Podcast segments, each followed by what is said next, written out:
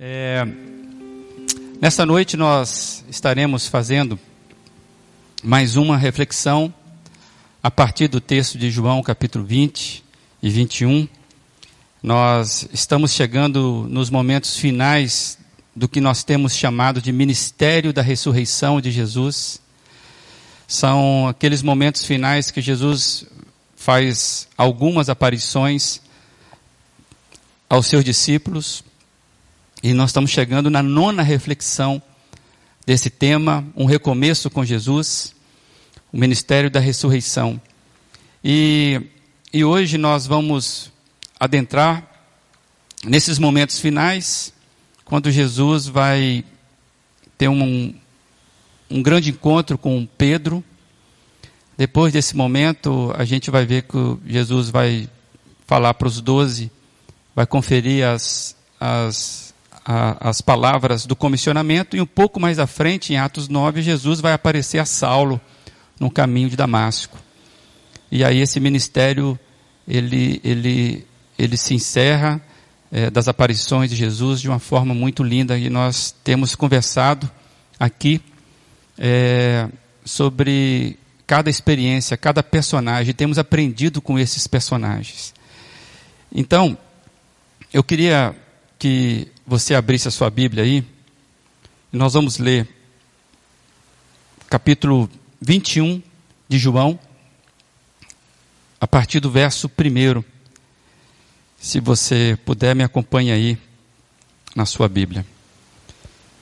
Depois disso, Jesus apareceu novamente aos seus discípulos à margem do mar de Tiberíades. Foi assim. Estavam juntos Simão Pedro, Tomé, chamado Dídimo, Natanael, de Caná da Galileia, os filhos de Zebedeu e dois outros discípulos. Vou pescar, disse-lhes Simão Pedro. E eles disseram: Nós vamos com você. Eles foram e entraram no barco, mas naquela noite não pegaram nada. Ao amanhecer, Jesus estava na praia, mas os seus discípulos não o reconheceram. Ele lhes perguntou: Filhos, vocês têm algo para comer? Eles responderam que não. Ele disse: Lancem a rede do lado direito do barco e vocês encontrarão. Eles a lançaram e não conseguiram recolher a rede, tal era a quantidade de peixes. O, o discípulo a quem Jesus amava disse a Pedro: É o Senhor. Simão Pedro, ouvindo-o dizer isso, vestiu a capa, pois a havia tirado, e lançou-se ao mar. Os outros discípulos vieram no barco arrastando a rede cheia de peixes, pois estavam apenas a cerca de 90 metros da praia. Quando desembarcaram, viram ali uma fogueira, peixe sobre a brasa e um pouco de pão. Disse-lhes Jesus: Tragam alguns dos peixes que acabaram de pescar. Simão Pedro entrou no barco e arrastou a rede para a praia. Ela estava cheia, tinha 153 grandes peixes. Embora houvesse tantos peixes, a rede não se rompeu.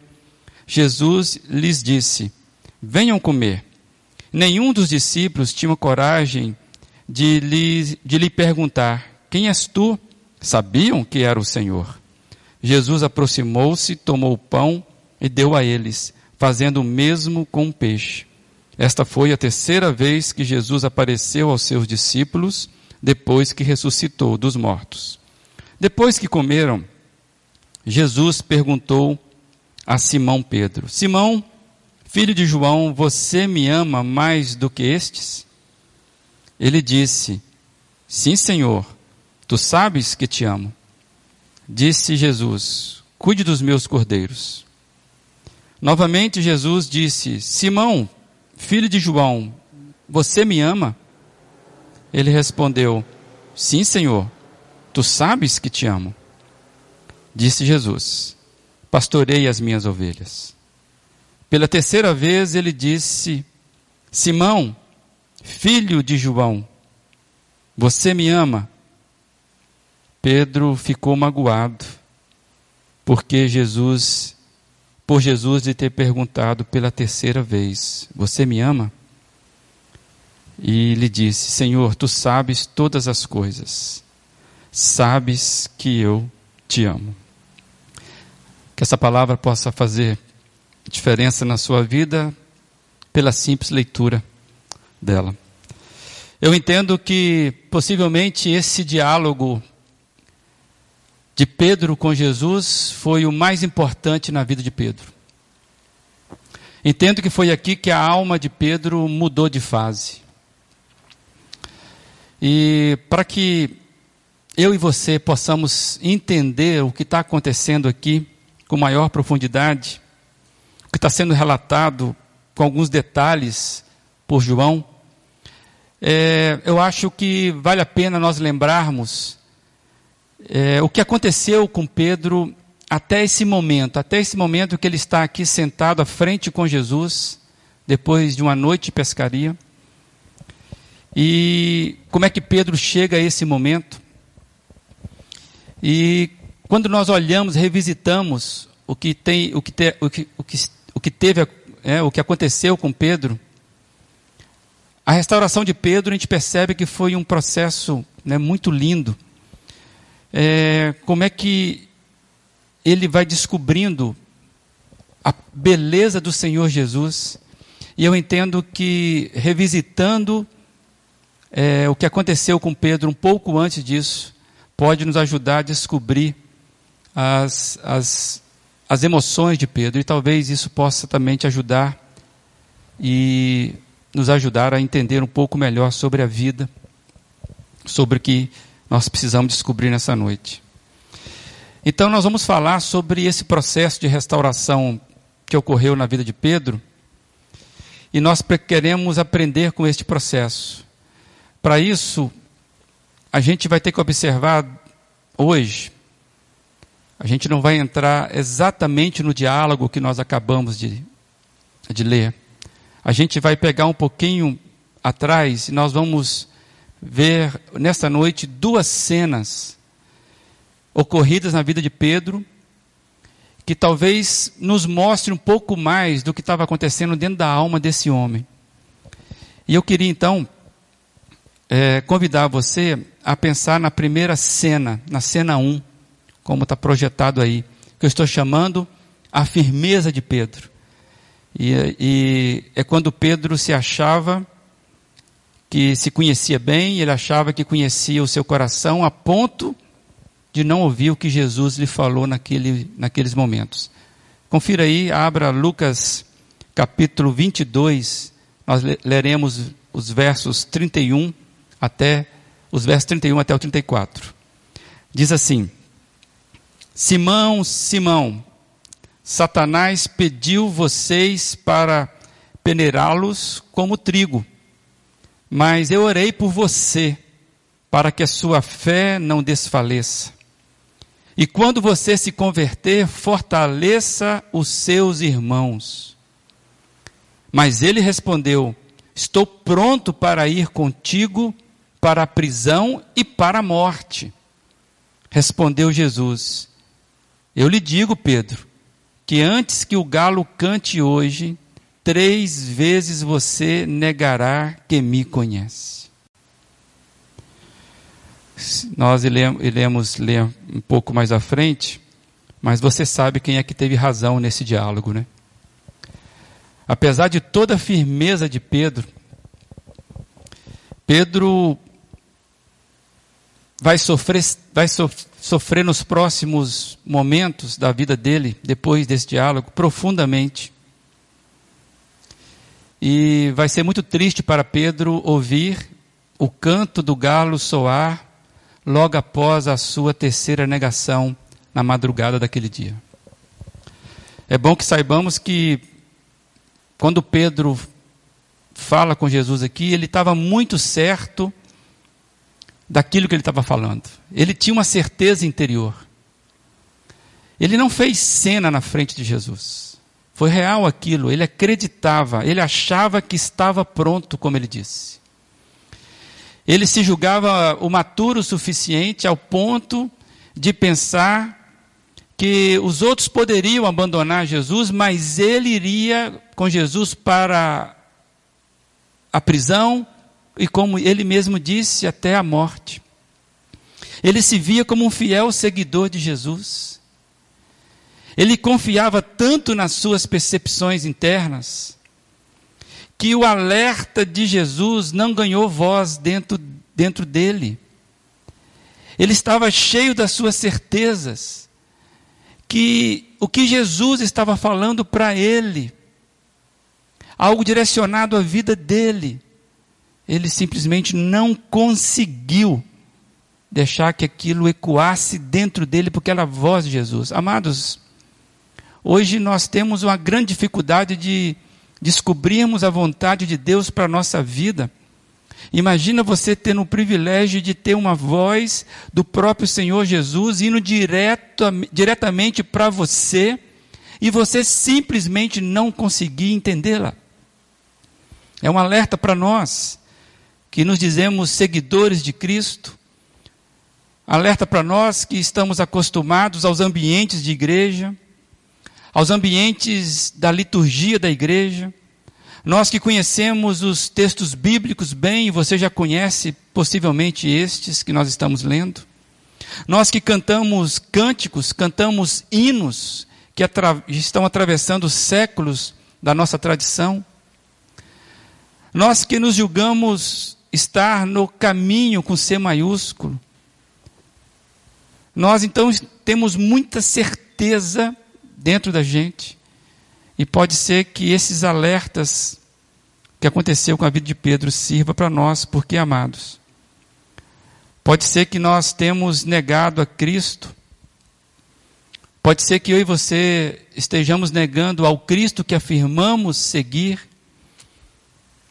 com uma vida medíocre, nós podemos perceber que a nossa vida pode ser um tipo de negação ao Cristo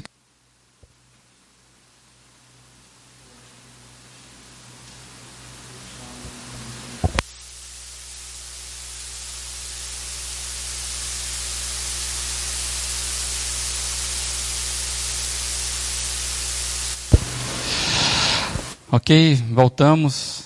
Graças a Deus, como estávamos dizendo.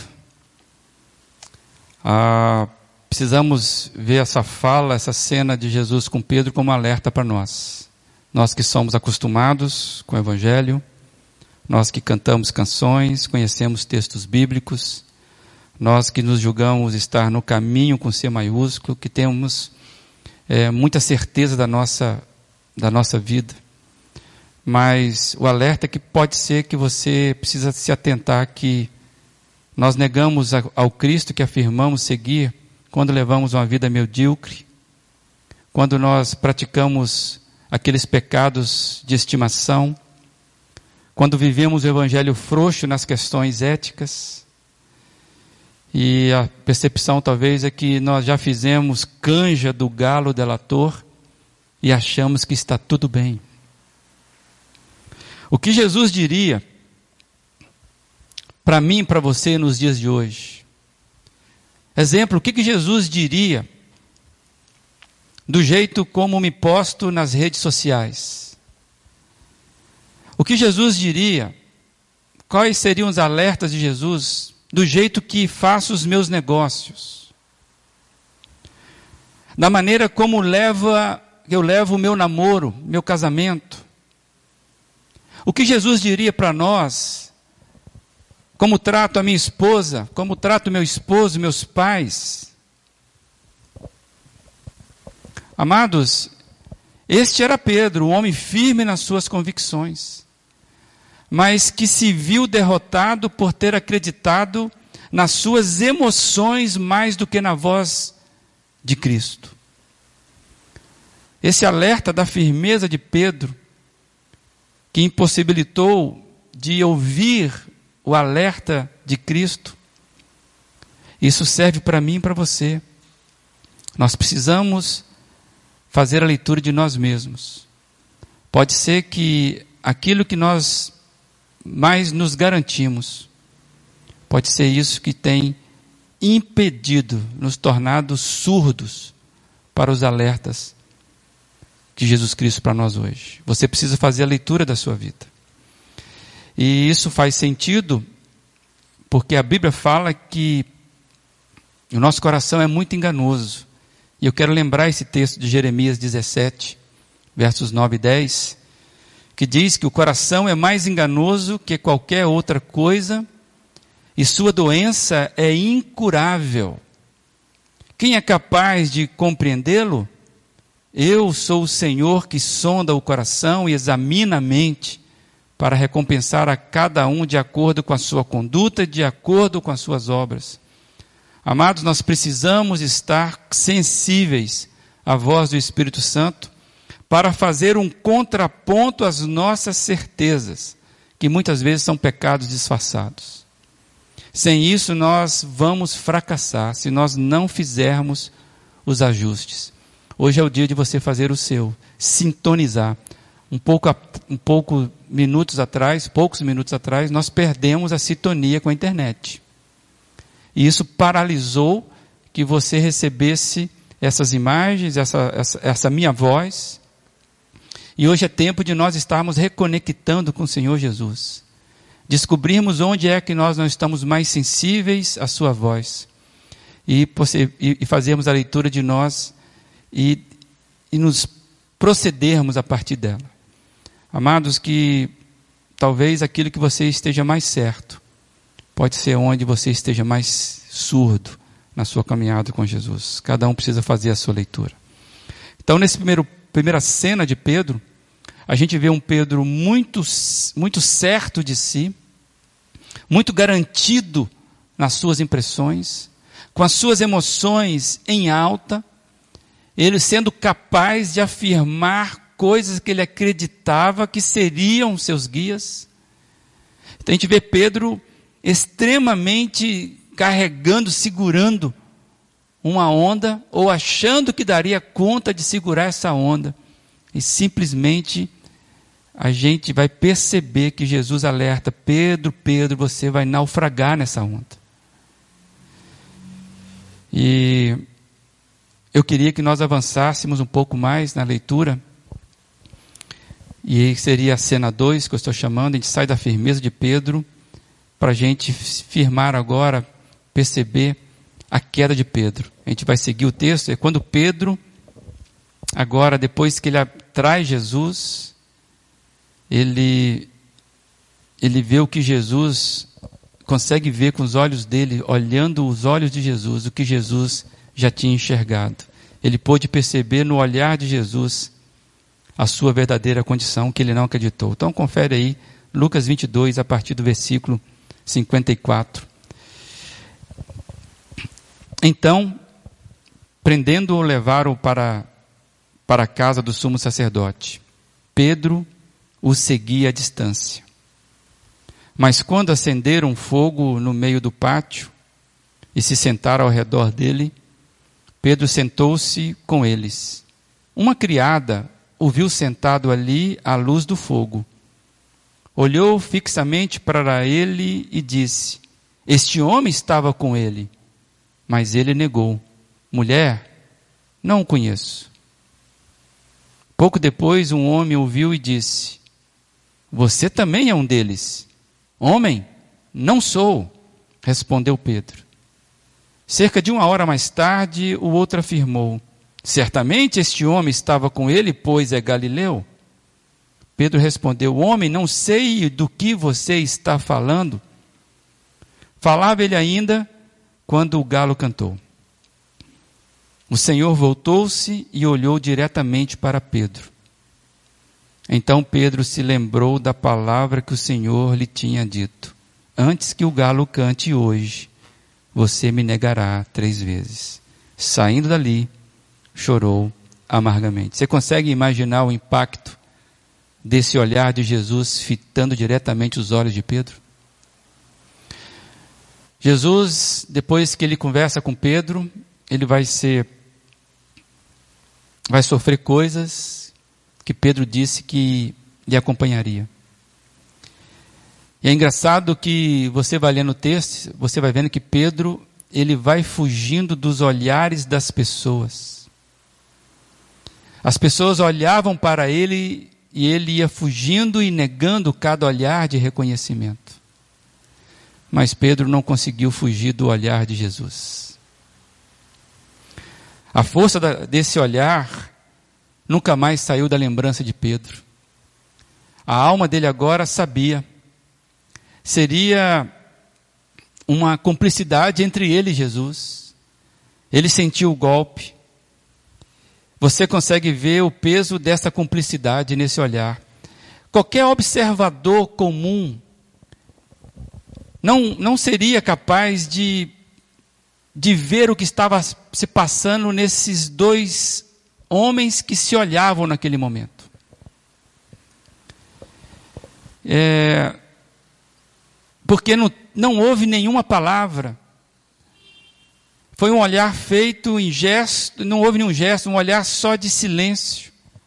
Apenas um olhar direto, frontal, pessoal. Mas Pedro sabia esse olhar comunicava tudo fortemente. Ele não poderia escapar daquele olhar. No olhar de Jesus, Pedro viu a sua real condição. Ele sabia que era um traidor. Pedro sabia que aquele olhar denunciava que ele havia negado o Senhor, a quem ele dizia que, que lutaria, a quem ele dizia que protegeria, Aquele Senhor a quem ele disse que iria até a morte se fosse preciso. E eu fiquei imaginando que nem aquele galo que cantou sabia que estava fazendo música ambiente para piorar o drama da alma de Pedro. Somente Pedro e Jesus sabiam da força daquele olhar.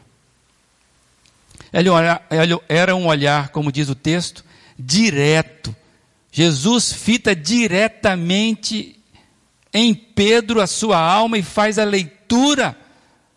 E Pedro então sabe, Pedro não tinha como desviar o olhar diante de Jesus. Será que a gente consegue imaginar o estado emocional desse homem? Consegue imaginar a culpa que ele carregava naquele momento que Jesus olha para ele? Ele nega o mestre e não tem mais tempo de estar com Jesus. Amados, é bom te lembrar que depois desse episódio, desse olhar fito de Jesus para com Pedro, o texto diz que Pedro saiu triste. E a gente vai perceber que Pedro não vai conversar mais com Jesus dali para frente. Somente lá na praia, no capítulo 21 que nós acabamos de ler de João, que Pedro vai dialogar novamente com Jesus. Você começa a imaginar o drama desse moço. Jesus, ele iria sofrer, ele iria apanhar. Pedro estaria vendo isso, sabendo disso. Jesus iria receber uma coroa de espinhos. Jesus iria carregar o madeira até o monte do Gólgota. Jesus seria crucificado, zombado, e por fim ele iria agonizar a, numa morte cruel. E Pedro não podia mais lidar com aquela dor, porque ele agora não tinha o que falar com Jesus. Você consegue imaginar o drama desse moço? Consegue imaginar que ele vai chegar naquela praia quando Jesus vai conversar com ele? a, a alma daquele moço. Jesus morre e Pedro estava morrendo também, pessoal. Eu queria trazer uma, uma tela aí é, que vai dizer que Jesus sabia o quanto seu discípulo estava destruído por dentro. É por isso que as aparições de Jesus a Pedro têm todo esse cuidado de preparação da ambiência. Quando você lê o João, você vai ver que Jesus sabia que Pedro estava destruído por dentro. As lembranças, todas elas, precisavam ser reordenadas para fazer seu discípulo voltar à vida. E você vai vendo que Jesus vai preparando a ambiência para que Pedro tivesse toda a possibilidade de se reerguer novamente e ele vai precisar encarar Jesus. Você consegue perceber que as narrativas, quando falam que Jesus ressuscitou, que isso mexe com Pedro? João vai dizer que Pedro foi o primeiro a chegar no sepulcro depois do testemunho de Madalena. Ele vai entrar no sepulcro. Você vai perceber que Pedro tem uma ânsia dentro da vida dele de resolver essa questão com Jesus. E quando a gente lê os capítulos 20 e 21 do Evangelho de João, a gente vai percebendo como Jesus estava preparando o coração de Pedro para esse momento na fogueira, para esse momento que ele teria encontro pessoal, ele e Pedro novamente. Só os dois conversando. Enquanto queria restaurar por completo a vida e a forma de Pedro, a forma de lidar com a vida, e só Jesus poderia cuidar disso, só Jesus poderia tratar disso. Nada mais na vida de Pedro poderia consertar Pedro novamente. E esta ambiência anterior da vida de Pedro vai nos ajudando a entender o quanto que esse moço foi restaurado naquela conversa que para nós às vezes parece meio sem sentido, dos três tu me amas. Um homem em fuga, destruído interiormente, prestes a desistir da vida, carregando uma culpa impagável que lhe trazia uma insegurança, uma insegurança para encarar a vida novamente. Como é que Pedro iria olhar nos olhos dos companheiros, dos seus amigos, se Jesus não tivesse aparecido e conversado com ele? Porque o olhar de Jesus nunca mais sairia de dentro de Pedro, e isso não faria com que Pedro não tivesse condição de encarar a vida de novo. E, e é muito interessante que a gente vai ver que Jesus tinha uma expectativa de que Pedro iria fortalecer os seus irmãos, é o que diz lá Pedro, na primeira cena. Satanás pediu para peneirar todos vocês, mas eu orei por você, Pedro, para que você fortalecesse a vida, fortalecesse a vida dos seus irmãos. Como que esse moço destruído iria fortalecer alguém?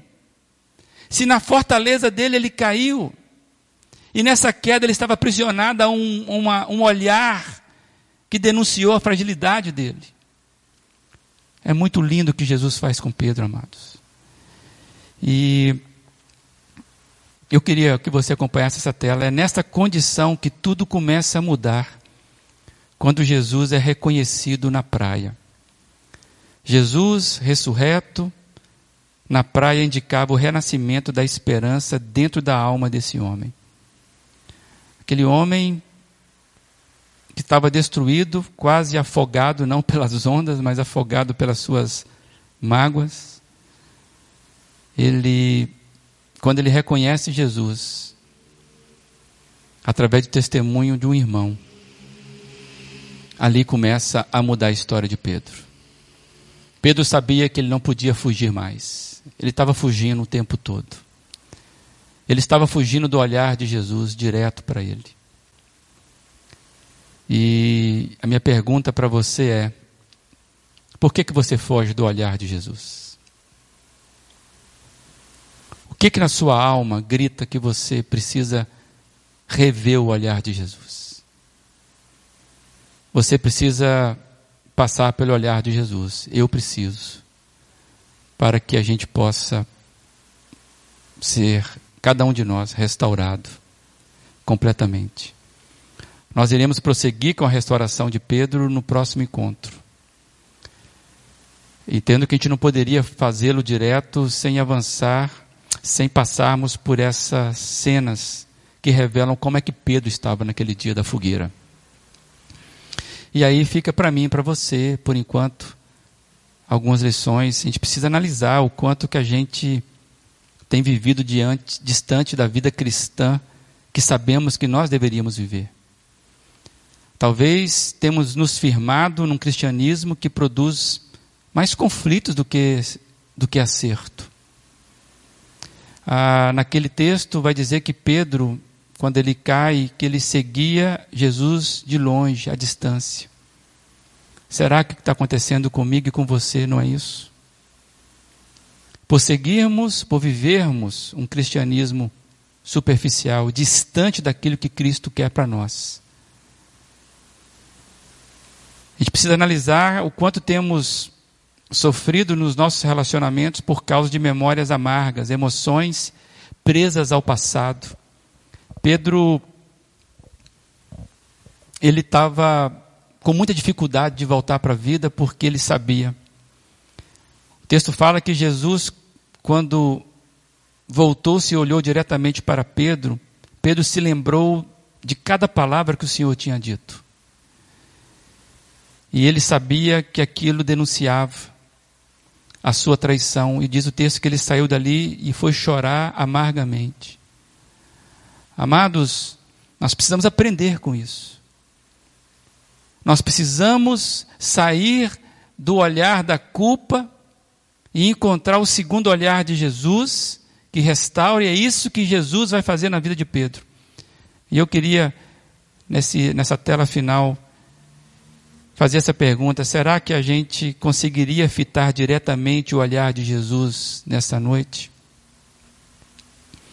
Precisamos passar pelo constrangimento do olhar de Jesus, pois somente Ele é capaz de penetrar e nos tirar dos aprisionamentos emocionais, dos aprisionamentos espirituais. Amados, nós não temos como seguir na vida, nós não temos como prosseguir se nós não fizermos um recomeço com Jesus, passando pelo constrangimento do seu olhar. Vai ser o melhor constrangimento da vida. E eu queria desafiar você a pensar nesta pergunta. Se hoje você tivesse olhando e fitando os olhos de Jesus, você conseguiria fazê-lo e de que forma? Que você não fuja do olhar de Jesus nessa noite. Que você recomece com Jesus e deixe Ele restaurar a sua vida por completo. Que Deus assim abençoe a sua vida.